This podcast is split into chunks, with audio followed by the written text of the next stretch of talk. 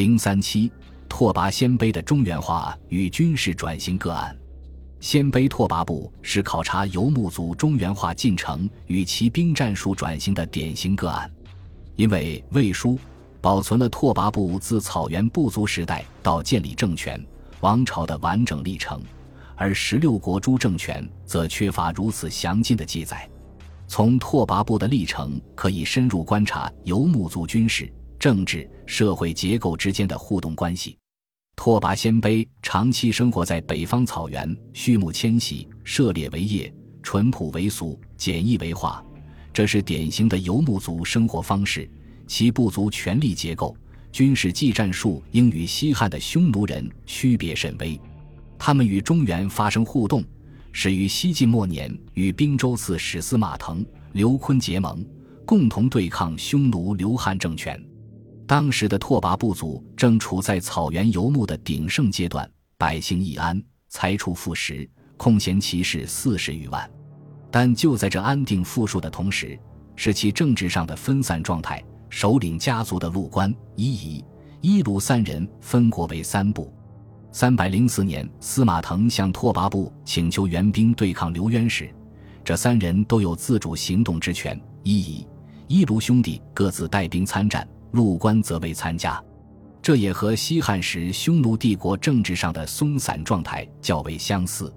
在这一时期，拓跋骑兵的战斗力与其部族规模并不相称。三百零四至三百一十四年间，伊卢曾多次参与对匈奴军作战，但始终未能攻灭刘汉政权。刘汉全盛时，骑兵最多不过十万，且不能全部用于对拓跋军作战。拓跋部时则正当空前骑士四十余万的全盛时期。三百零四年，伊卢兄弟援助司马腾时，仅伊夷所领就有十余万骑。三百一十二年，拓跋人救援刘琨，在前锋诸军之外，伊卢公统大众二十万为后继。但这些援助都未能攻灭刘汉政权。究其原因，可能有两方面：其一，在此时期，拓跋人仍习惯于骑射，而尚未掌握冲击战术。其二，此时的拓跋鲜卑尚未完全脱离部落联盟时期的遗风，首领并没有对部族大人及成员的专断权力，所以难以进行过于持久和艰苦的战事。这两方面虽没有直接的文献证据，但可以找到一点旁证，如三百一十二年晋阳之战，匈奴刘耀被拓跋军击败，要坠马，中流矢，身被七创，后改成下属之马逃走。如果是被狄其矛所近战刺伤，逃脱的几率就很低了。参照三百二十八年刘耀被石勒俘获的战例，此次首战获胜之后，伊卢没有接受刘琨穷追匈奴人的建议，而是急于班师返回。他的解释是：“吾远来，士马疲弊，且待中举，贼西可近乎？待北到晋阳并不远，且如是马疲弊，当在晋阳休整。”未必应急于返回，这背后很可能有拓跋诸部大人的意义，以致伊卢急于返回稳定局势。现存《魏书》及《晋书》中，从未有拓跋人与匈奴汉军作战失利的记载，这颇为可疑，因为双方交战多年，拓跋部不大可能无意失利。拓跋人后来建立北魏并统治中原百余年。魏廷很可能对史书中的失败记载进行了删削，这恰恰遮蔽了其草原时代的战术特点和转型细节。从另一个角度看，在伊卢一带，由于和西晋的联系及对外扩张的势头，拓跋部首领权力集中的速度很快。三百零五年，一为司马腾抵御匈奴军，被司马腾假授大单于之号。这种来自中原的封赠。是对游牧部族走向权力集中的一种诱导。不久，伊夷、陆官相继去世，伊卢遂总设三部，以为一统。拓跋部族政治权力逐渐变得集中。三百一十年，伊卢又为刘琨作战，晋怀帝朝廷遂正式晋封伊卢为大单于、代公，认可并鼓励其作为拓跋部的最高统治者。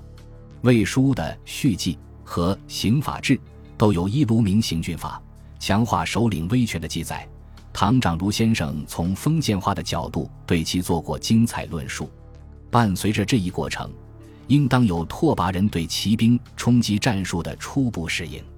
当然，拓跋部的集权化历时数代人，中间几经反复，其军事实力未发生质的提高，所以拓跋部先成为石虎后赵的附庸，又被苻坚前秦征服，直到前秦崩溃后，拓跋圭带领族人重新立国，才完成了拓跋部的政治集权。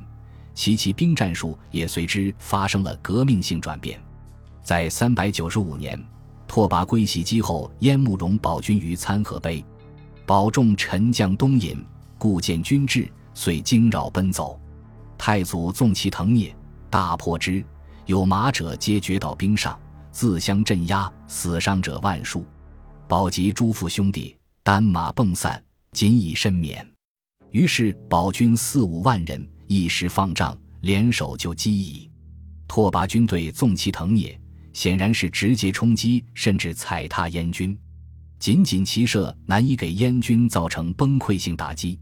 此后短短数年之内，拓跋军队驱逐慕容氏入主中原，制胜关键也是骑兵冲击战术。例如，三百九十七年，双方苦战于河北平原，燕军对拓跋军营发起夜袭。拓跋圭则在集结兵力后纵骑冲之，保众大败，斩首万余级。一位与拓跋圭同时的将领拓跋虔的表现，可以管窥当时骑兵作战的细节。前长临阵，以硕刺人，遂冠而高举。可见拓跋骑兵至此已熟练掌握使用长槊进行冲击战术。与近百年前的伊卢时代相比，此时的拓跋军队战斗力已经有了革命性提高。除了权力结构的中原化，战术革新显然也发挥了重要作用。限于学历，本书讨论的时间下限制于南北朝，不涉及隋以后。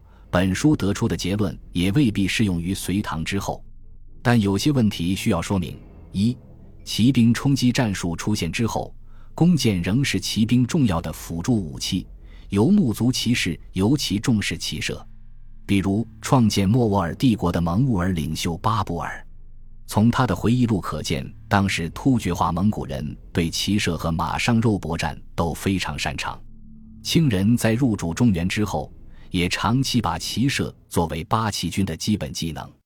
二，骑兵冲击战术虽然在十六国南北朝时已完全成熟，但隋代之后的草原游牧族仍不一定全盘接受骑兵冲击战术。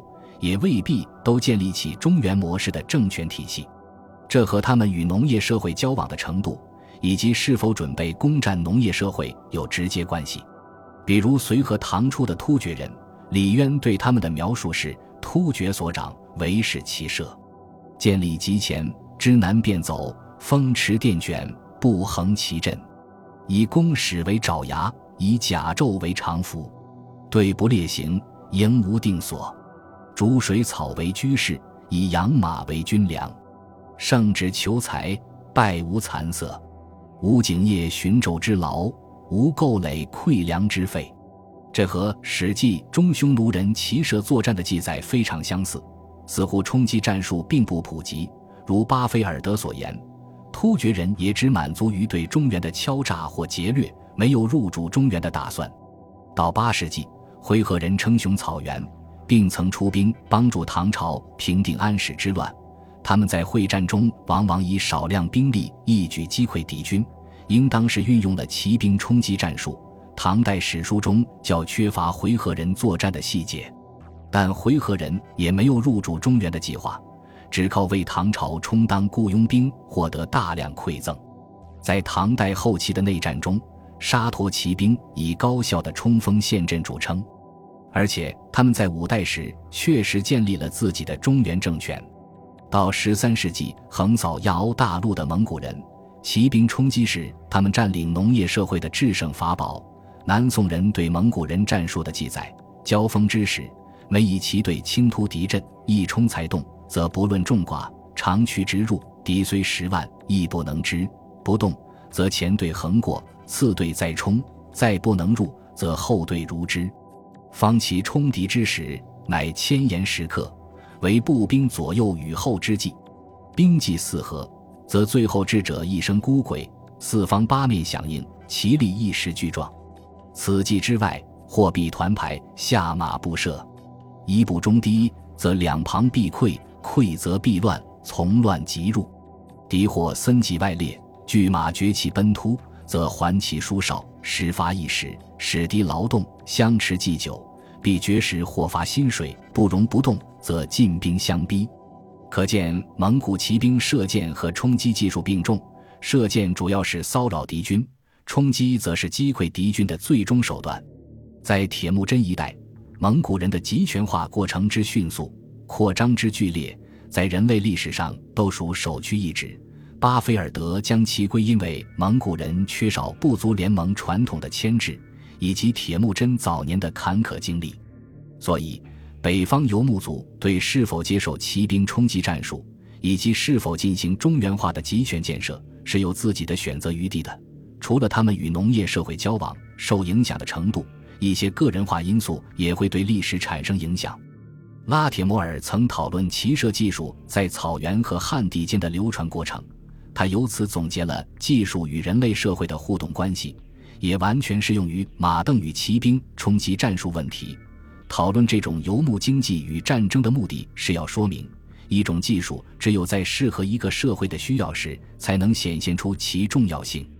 因此，具有历史意义的问题。是社会与技术的相互影响，而不是技术造就了社会。